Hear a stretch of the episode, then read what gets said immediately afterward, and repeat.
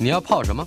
要泡茶、泡咖啡，可不要泡沫经济；要泡泡糖、泡泡澡，可不要梦想成泡影；要泡菜、泡饭、泡妞、泡书本，就不要政治人物跟咱们穷泡蘑菇。不管泡什么，张大春和你一起泡新闻。台北 FM 九八点一 News 九八九八新闻台，今天我们进行的单元，我们的老台北。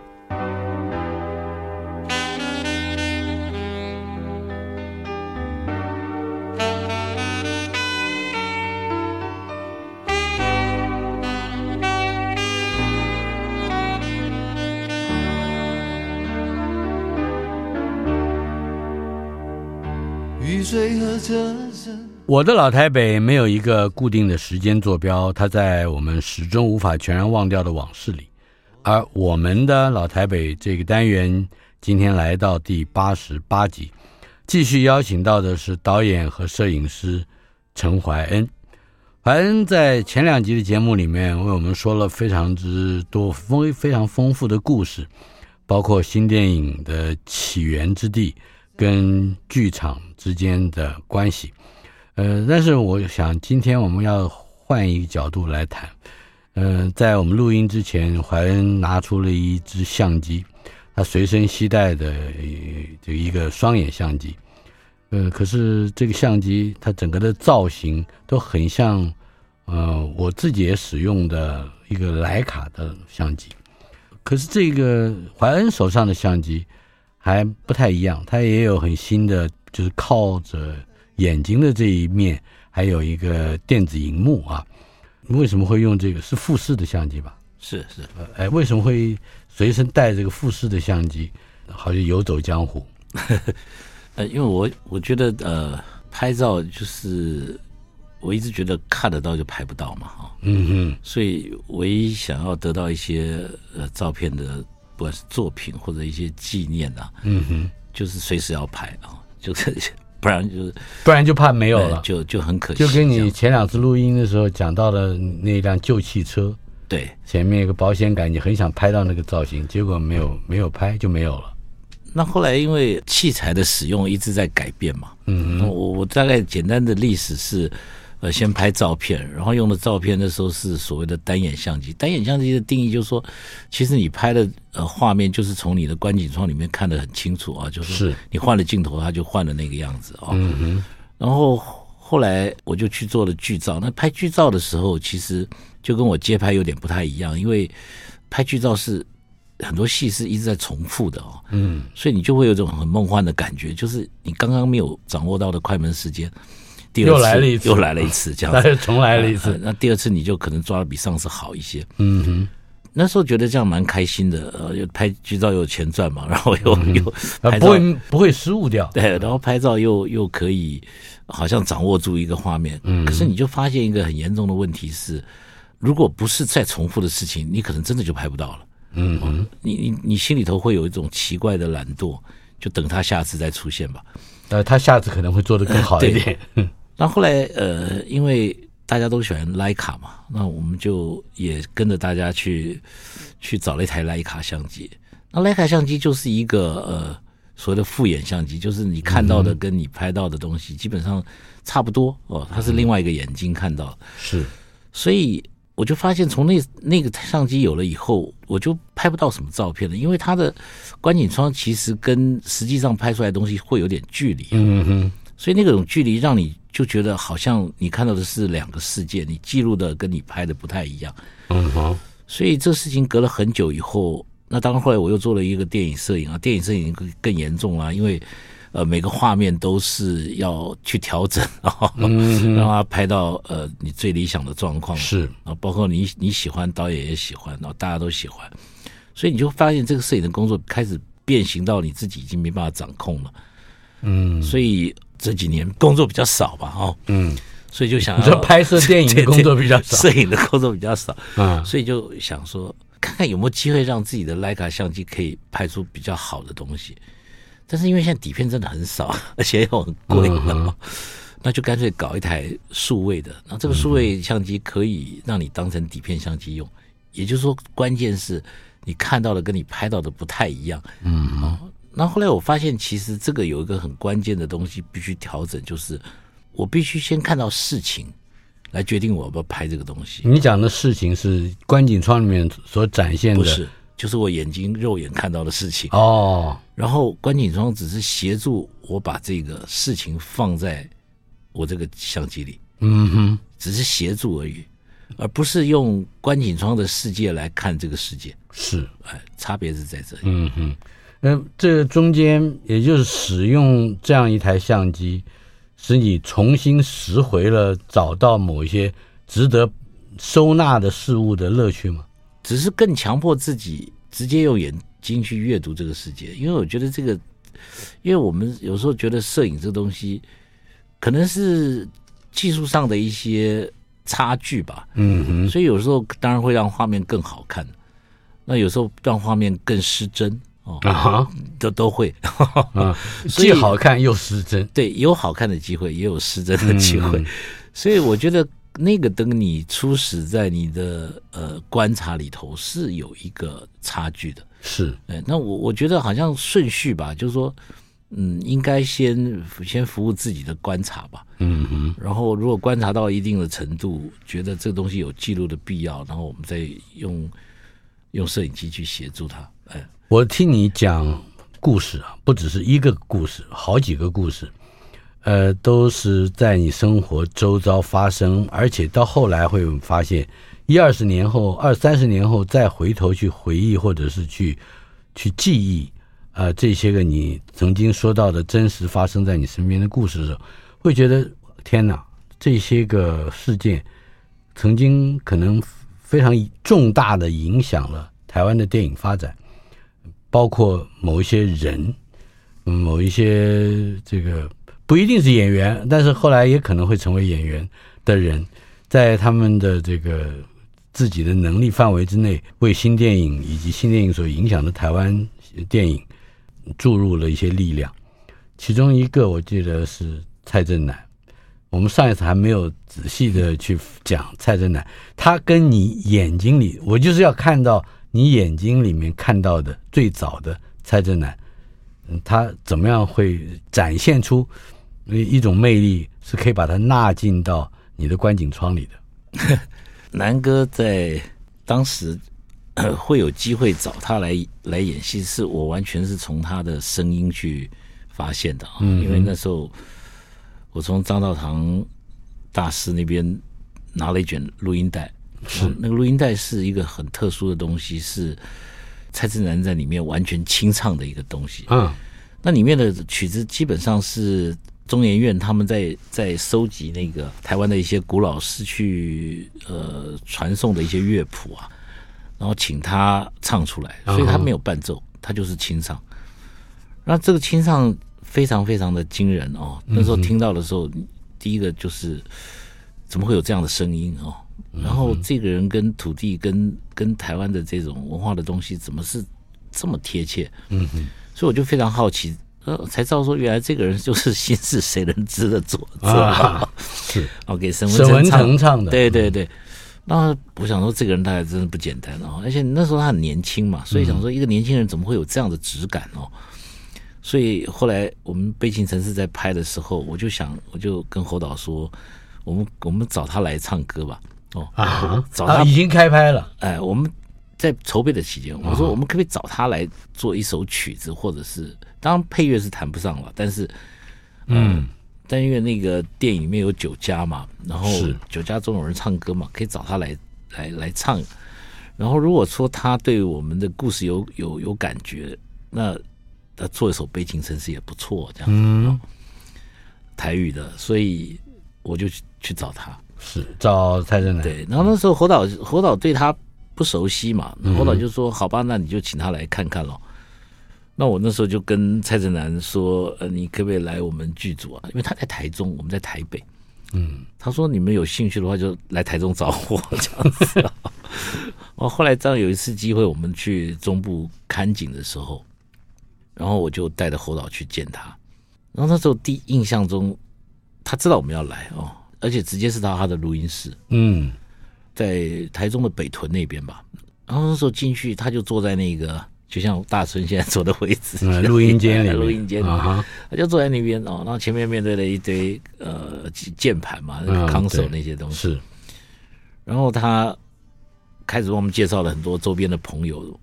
那当然有很重要，他当时的一些编曲啊、录音室的工作人员，啊、那还有一些呃地方人士，嗯，地方人士，我我们不太知道为什么那天那么多人在那边。嗯哼。然后最后呃，他只问我们吃饱了没有啊，那我们说还没有，因为那时候傍晚嘛。嗯。然后接着他就 带我们去吃饭，然后带我们去吃饭的时候就，就就上了他一台宾士六百。嗯。然后一上车以后，他就开始展现他的作品。嗯哼，他用他的汽车音响，乒乒乓乓放的很大声，哦，他在夜市畅销的一些 卡，他的作品，他的作品，然后哇，他就跟我们说，这音响带着价值百万嘛，一台宾士六百加上一百万的音响，这是把我们轰的，真的是好像在一个音乐厅。你们几个人？啊，我跟侯导还有一个就是我的社助嘛，啊，摄影助长浩，哎。然后他这时候做了一件非常神奇的事情啊，他那个宾士六百有有有天窗嘛，嗯，他就把天窗打开，我不知道他为什么要开天窗啊，他就直接从他的那个扶手这边啊，嗯，拿出了一个那时候还没有行动电话，啊，他就拿出了一个很大的类似无线电的东西，然后把那个天线往那个天窗外面一直拉，一直拉拉，非常长，然后。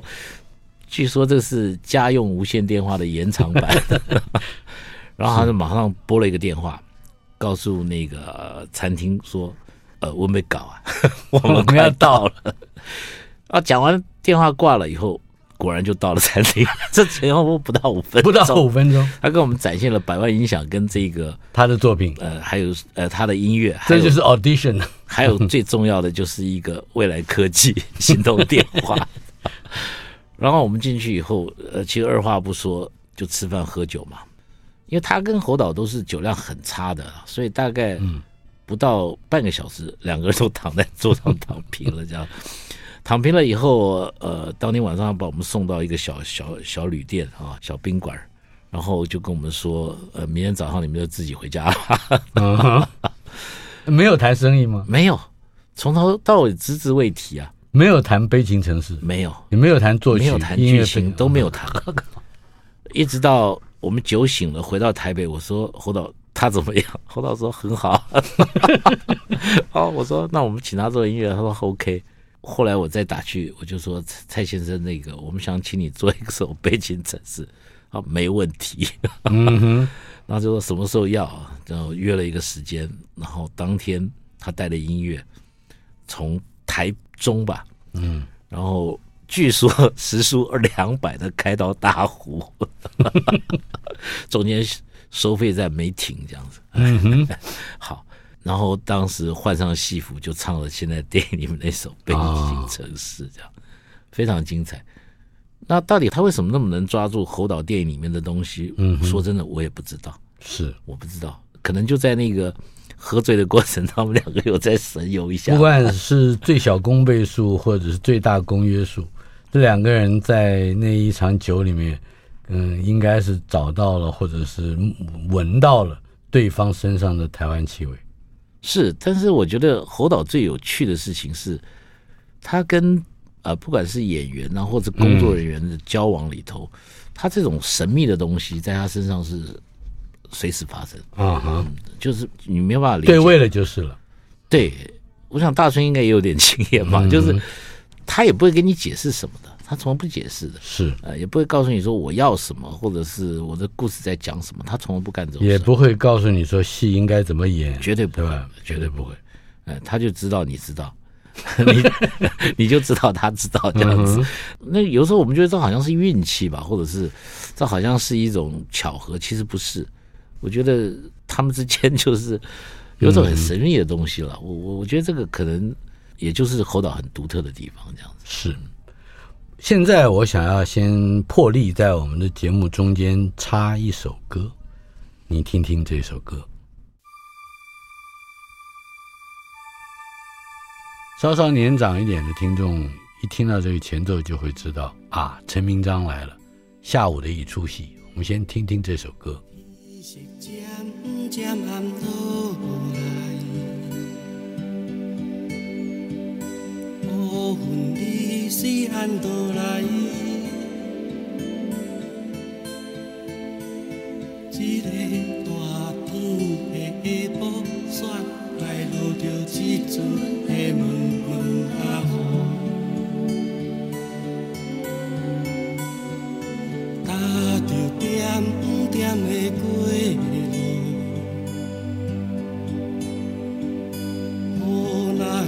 做这呢粗？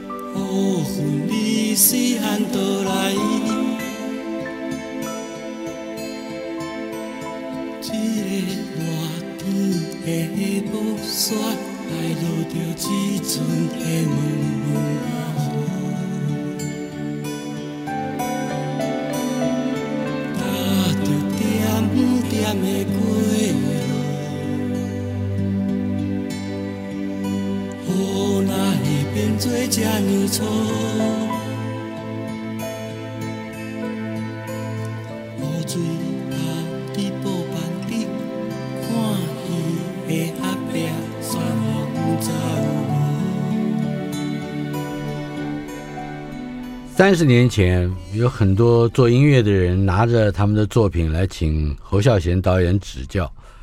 呃，侯导似乎总是原封不动的交给我身边的陈怀恩，请怀恩来帮忙判断。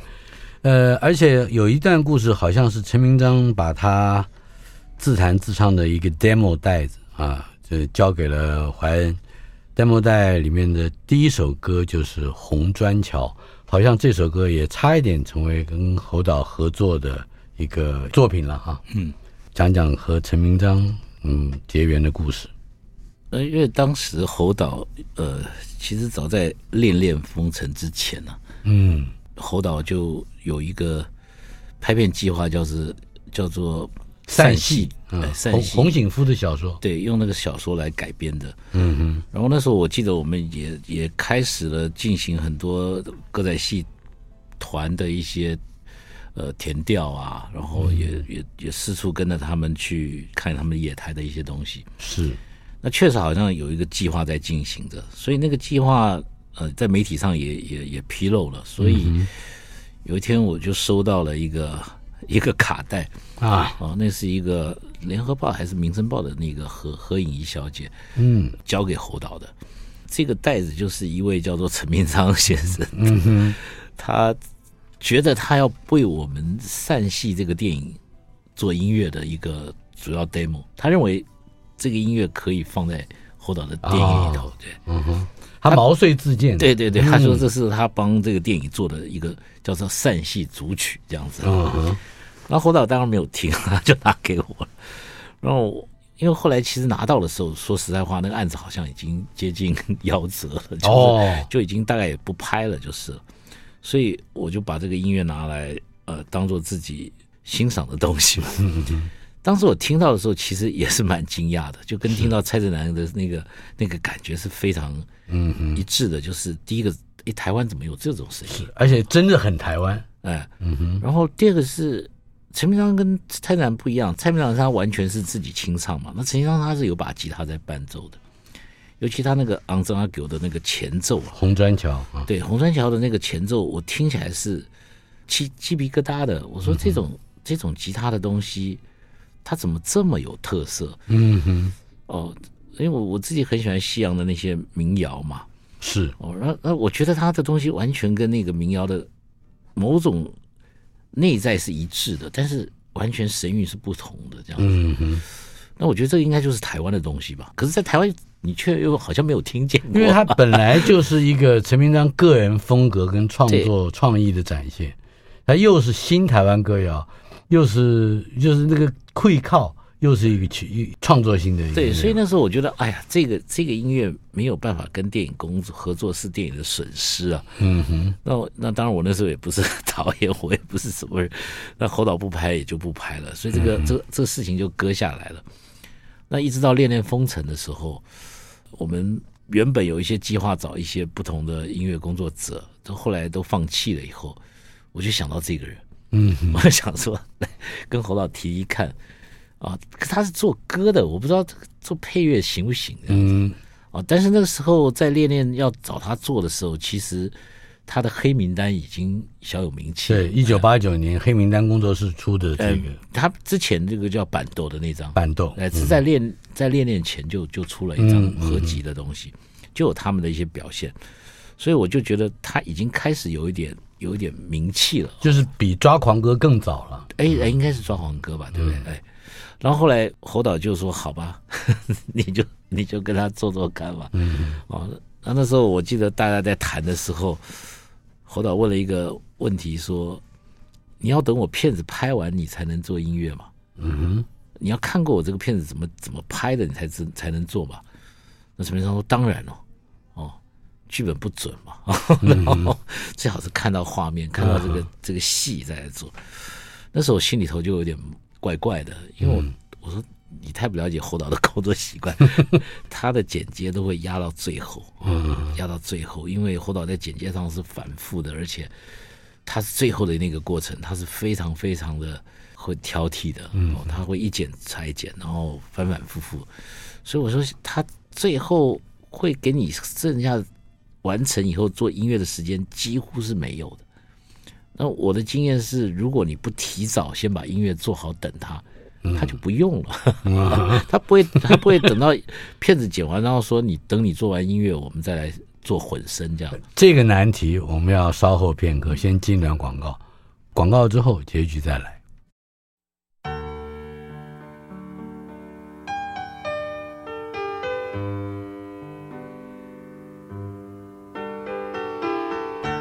我们的老台北，访问的是导演、摄影师陈怀恩。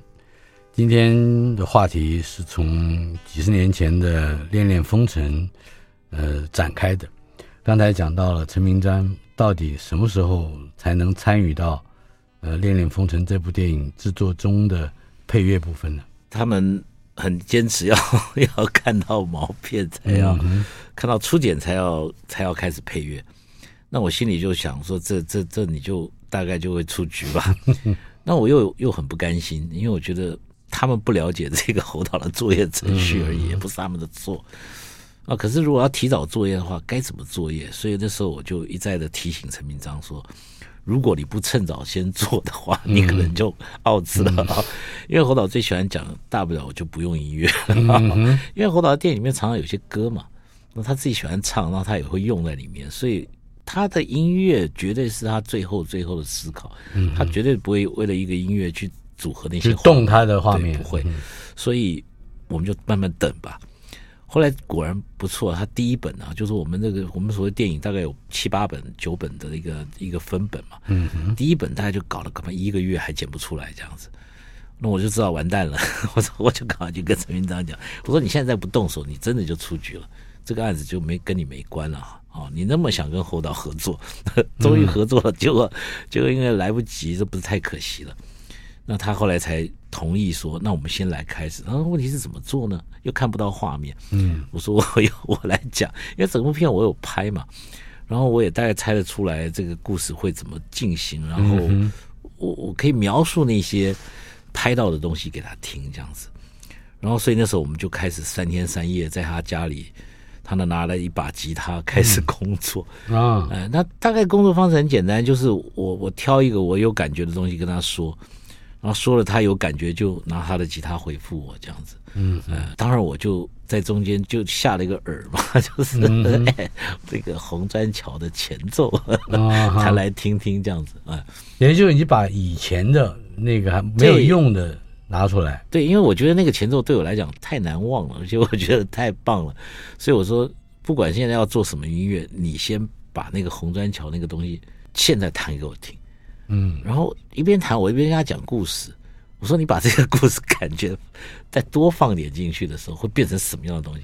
后来就变成现在《恋恋风尘》的主题曲，嗯，就是那个主要火车进山洞的那个是那个音乐。所以当时也讲到这个画面了，有有有。嗯，有火车进山洞，因为火车进山洞这个画面肯定是放在电影的第一个镜头，所以我会先跟他说。然后我就想想看看，在那个平西线那个火车，呃，走一段就要进个山洞，走一段就要进个山洞，然后人生就这样一个一幕一幕，然后像一个电影的那个变黑变白，变黑变白这样子啊，是 我们这样 fade in fade out 的这样的一个效果，然后一幕一幕的人生故事在里头的时候。他就用拿红山桥那个吉他的前奏啊，呃，开始就玩出这个《烈恋风尘》很重要的这个主题音乐。片子拍成之后，就是剪接完成之后，上片之后，你和陈明章还有机会再根据原先你们做这个电影配乐的概念，再讨论过那那段小小的际遇吗？没有哎，因为其实电影拍完做完音乐。因为以前嘛，就是它不是数位的时代，就是这些东西都在底片上面，你要看到都很难。嗯嗯，哦，也就是你你你这电影院看完放完了结束了，你就只能留在自己的记忆里头了，就很困难的。所以其实几年之后，就接到刚才那首下午的那出戏的，嗯，因为下午那出戏，我现在才想起来，那个那个戏的 MV 是跟我我跟一群朋友为他拍的。哦，那个那个那个那个那个拍当然也没什么特别的故事啦，就是那时候我们有个工作室嘛，那我们几个几个好朋友在一起，然后接了陈明章这个那个导演摄影师张达龙嘛，嗯，哦，然后就做下午这出戏的那个，我我我有天在 YouTube 上看到那个画面，哎，就想起来了。那只是对我来讲比较有意思的是，用来拍那个 MV 的摄影机是我原本买了，要帮戏梦人生拍纪录片的。哦，拍戏 戏外的。呃，那时候侯导拿不出底片，我机器买了，这样子跟朋友四个朋友借钱买了一台摄影机，然后呃后来他还没有提供底片，我们就拍不成。后来这台机器就就没拍什么片，倒是拍了下午这出戏的这个 MV 这样子，呃，倒是蛮有趣的。在你的这个是生活和工作经验里面，有一个很不寻常的特色，那就是你从场记、剧照、助导、副导到摄影，呃，虽然都是跟侯导合作，但是好像看起来有有些时候，你就像是你自己打过这个比喻嘛，游击手去补位，你什么都干，在这个什么都干的过程里面。也不见得你一开始就什么都会，是什么方式来让你做这种补位经验的学习？我觉得这个就是 过去拍片的一种特色嘛，分工不是那么的精准啊，嗯，所以有很多事情其实，呃，你看了看，就是你你就必须被逼着去做这个事情。就像我记得我刚开始拍广告，大概在一九九九七年是的那个时候，是拍很密集的开始做广告作业。一九九七的时候，我记得台湾在广告圈只有一个人在做 casting 的工作，嗯、就是寻找演员的工作。哦，你你很难想象，而且那个人还才开始做没多久，也就是说，在他做之前应该没有人做。什么人？呃，就我忘了他叫什么名字，但是就就一个人。嗯。可是那么多片子在拍，那时候台北市一个月大概就两百支广告片在拍，嗯哼，两百支哦，就是主要是电视上在用，呃，就是电视上的 TVC 嘛，嗯、就是电视播出的广告。嗯，嗯，那你看两百支电视广告，然后这么多家公司在拍，这么多案子，嗯、只有一个 casting，对，所以不是并不是一个人做了这两百个片子，而是说他只能做一小很其中很少的一部分。是，那大部分的片子的那个选角都是可能那个刚进这家公司报道的人，然后你跟他说，你去街上找一个 跟张大生长很像的人，就这样子，然后你去街上找一个很漂亮的人，你早上找就大概都是这样去找人的。终于有一天就出事了，就是每次他们找回来的时候，那个导演看了就把他扔一边，然后说怎么找那么烂。终于有一个那个称之为制片助理的，终于忍耐不住，就说：“我才入行一个月不到，我怎么可能找到跟你这个大导演这么多年经验想要的人一样？”我觉得就是这样来的。是当年很多事情就像没人做嘛，那你你你就想尽办法去做，做的就是你的。是，那你。你就知道人的潜能就是很神奇了，哎，可是还有些忙，我刚才就这么说，你可以一面做一面学，还有看景，对，你也找景，哎，找景，更不要说剧照什么这些的啊。对，嗯，有一部电影叫《美丽时光》，是那个摄影本来有个摄影的，拍拍拍不拍了，结果是你拍了剩下的百分之九十，不是不是，是本来张作骥导演他属于。呃，因为那个时候他他希望他的电影手持很多嘛，嗯、手持摄影机很多这样子。啊、然后那时候是底片时代啊，嗯、机器非常重啊。是。然后我那时候也没有那么年轻啊，我就跟他说，我为了我下半身的那个身体着想，我绝对不跟你嗯啊、呃、手持摄影。嗯。哦，你要手持你就找另外一个摄影师，找年轻愿意手持的啊。嗯所以本来他是一开始就是找我拍，但是后来因为他要手持，我就不愿意拍。是，然后不愿意拍以后，后来这个愿意手持的摄影师，因为他他工作非常忙碌，后来他没办法接了啊。那我就说，那你去找一个人来手持，我再做一个指导。所以我就我就帮他拍下去，这样，大概是这样。所以也也就是说，你不实际的去拿。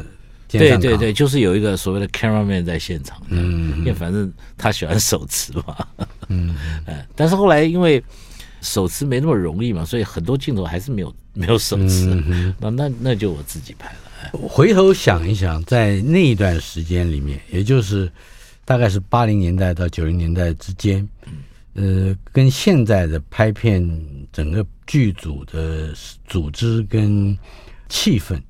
有什么样主要的差异？嗯，其实现在我觉得台湾有几个重要的时间嘛，尤其那个、嗯、那个李安大导演回来台湾拍了以后，嗯哼，其实我我真的感觉到那一次对台湾的影响很大。嗯，他的他你说少年拍的那对那个对对台湾的影响真的非常大，非常大到什么？就是说整个中央我为准啊，就是。呃，他的那样一个好莱坞的剧组的一个分工，嗯，然后台湾人就开始彻底的去学习，以及做成这样的一个规模，嗯，那所以当然我觉得，呃，这是好事了，就是让电影的分工，呃，变成更专业了。但是这个跟我们那个年代的差距，就是你想管别人的事就没那么容易了，想要学也不见得能够学得清楚。对。我我觉得早年很奇怪，就是我在八九零年代的时候，你只要碰到一个一个喜欢电影的年轻人，你问他说你想做什么，他一定是说做导演。嗯、是，哎，很少人会跟你说我想做摄影啊，我想做美术啊，我想做场记，绝对没有人跟你说我要做制片，或者是我想做个剧务，或者做个场务，这是不可能，打灯光都不可能。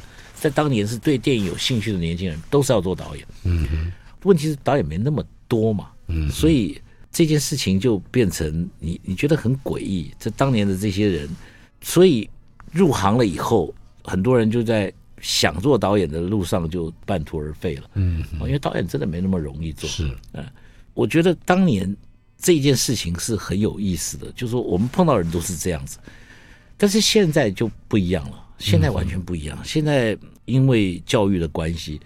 有很多年轻人很知道在电影的工作里头找到他要做的事情。嗯哼。哦，你你现在随便要问到，反而没有人没有那么普遍喜欢做导演啊。那各部分不够技术，也可能更务实的找一个专门技术。对，那这个东西来来来去去就这几十年的一个大转变，我觉得这是让我自己非常惊讶的事情。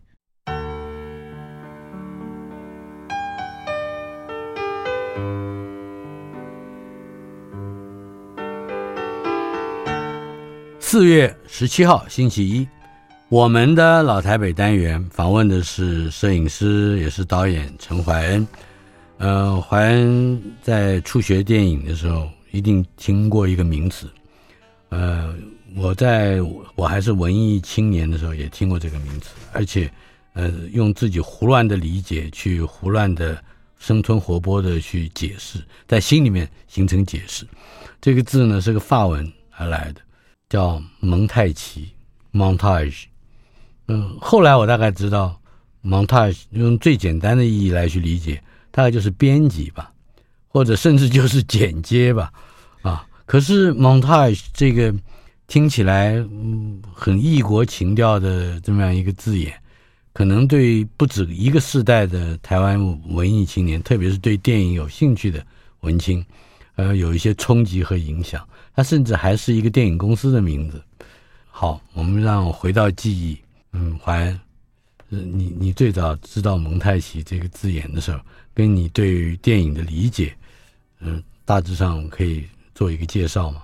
其实跟大神讲的差不多吧，因为只是觉得这个当时听到蒙太奇这个字，好像就是好新鲜。呃，就是你也不知道它是法文嘛，反正就是就是好像。比较专业吧，比较先进，比较比较有真的在搞电影的感觉。嗯，那当然后来也也就慢慢熟悉了这个字的意义嘛。当然就像他就是编辑，它就是法文的这个这个简洁的意思嘛。是。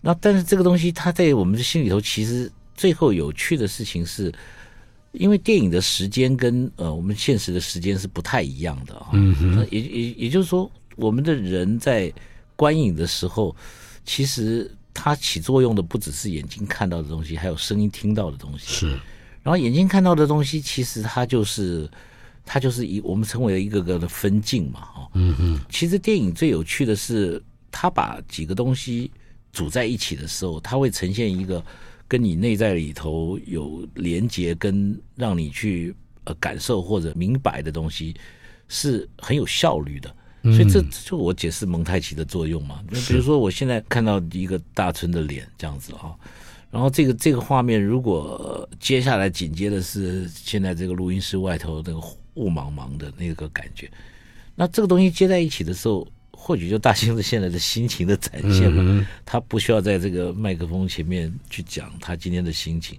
可是我们或许就雾茫茫就来了，呃，就读到了一个心情的东西。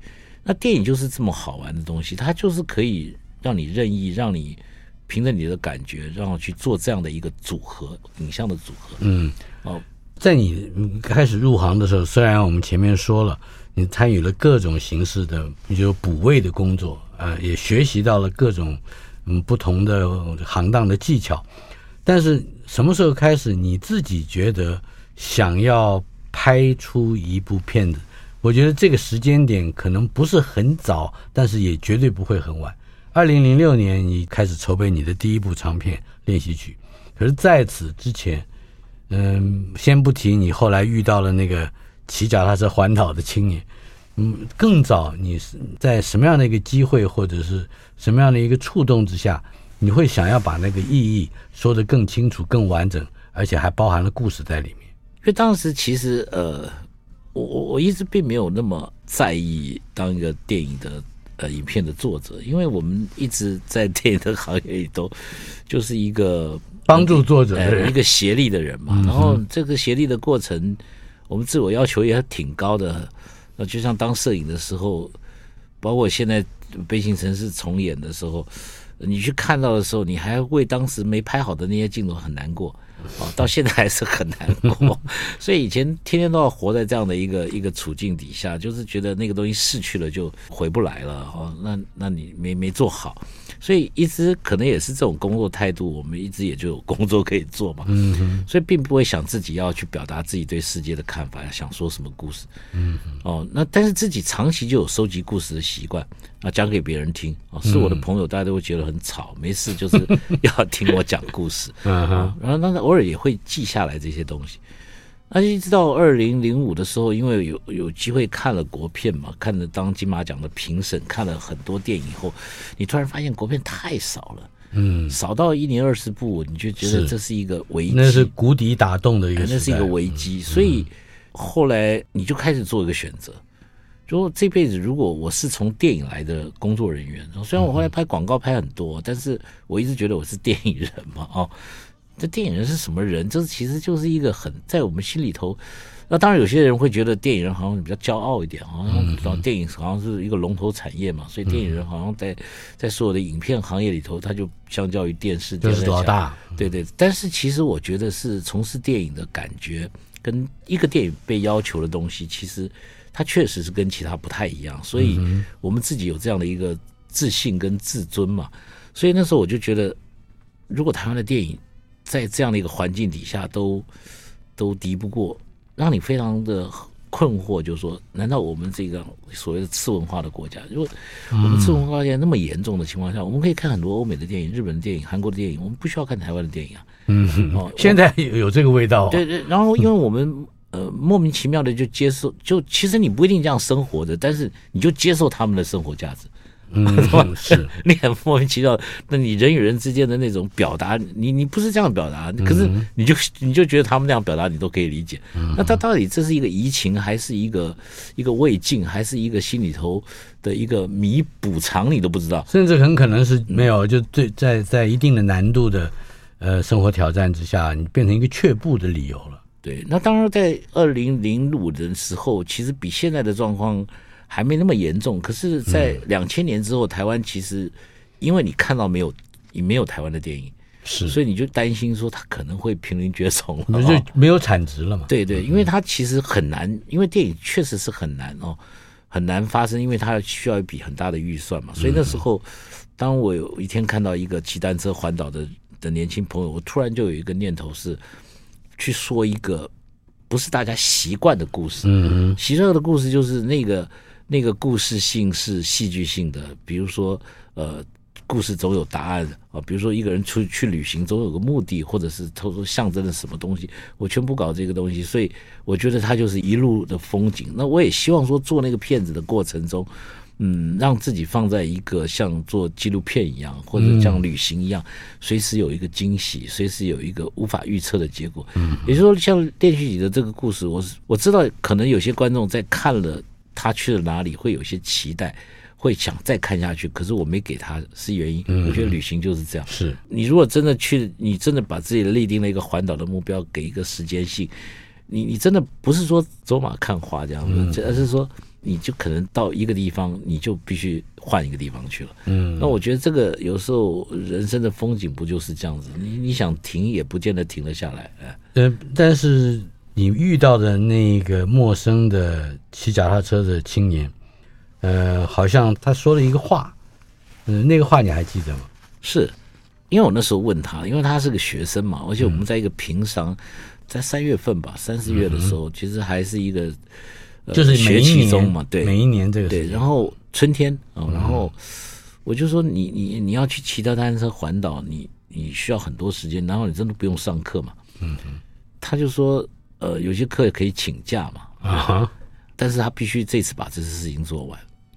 他说，因为他看了太多的就是学长们，嗯，啊，在学校就就很有抱负的说要去一起去骑单车环岛，结果因为在校期间不能请假，然后呃寒暑假又有其他的活动，然后后来变成社会人士以后要跟公司请假更难了，对吧？然后可能到了五六十岁的时候，才退休的时候，才 想要骑单车环岛。可是那时候也没力气了，这样，所以他就自己意识到这个东西，他就说：“啊、呃，有些事现在不做，一辈子不会去做。”他说：“像环岛这件事情，这个跟你在今天节目呃一开始的时候讲到，拿起相机说你今天这一刻不拍，你就再也碰不到了。跟你之前也讲过，就是你看到了一辆那个旧车。嗯”就差一点点去拍，没拍，结果第二天那个车就拉走了，好像在拯救一个即将消失的危机，是这样的吗？其实这个拯救是谈不上了，嗯、哦，可能就自己有一些有一些奇怪的那个心理状态吧。我我其实也不是很清楚自己为什么会会属于这样。总之，练习曲会是我们的下一个非常重要的话题。嗯，我觉得他对台湾的电影也有一个。从新电影运动发展以来，一个新的启发。下回见。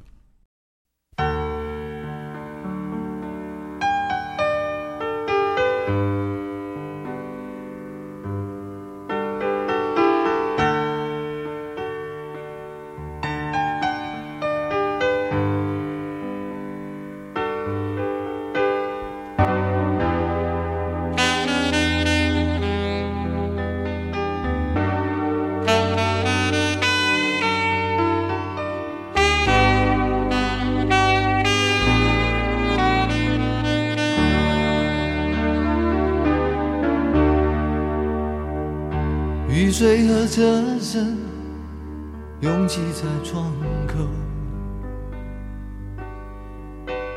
我在都市的边缘停留。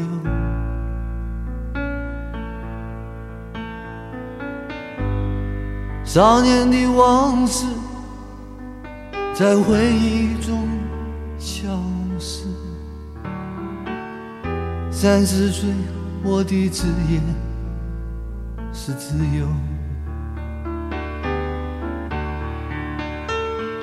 勤劳的人啊，无聊的人啊，还有陌生的我，在街头游走。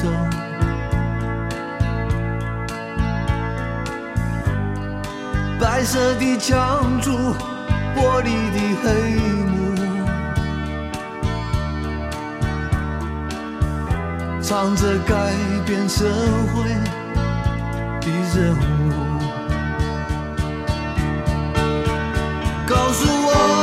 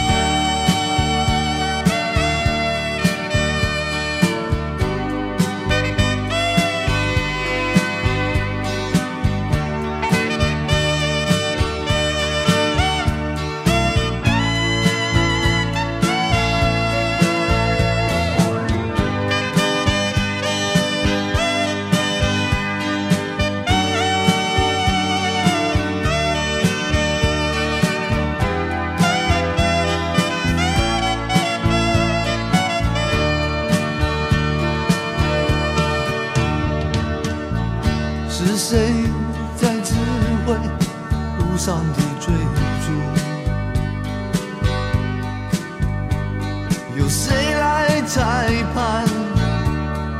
游戏的胜负？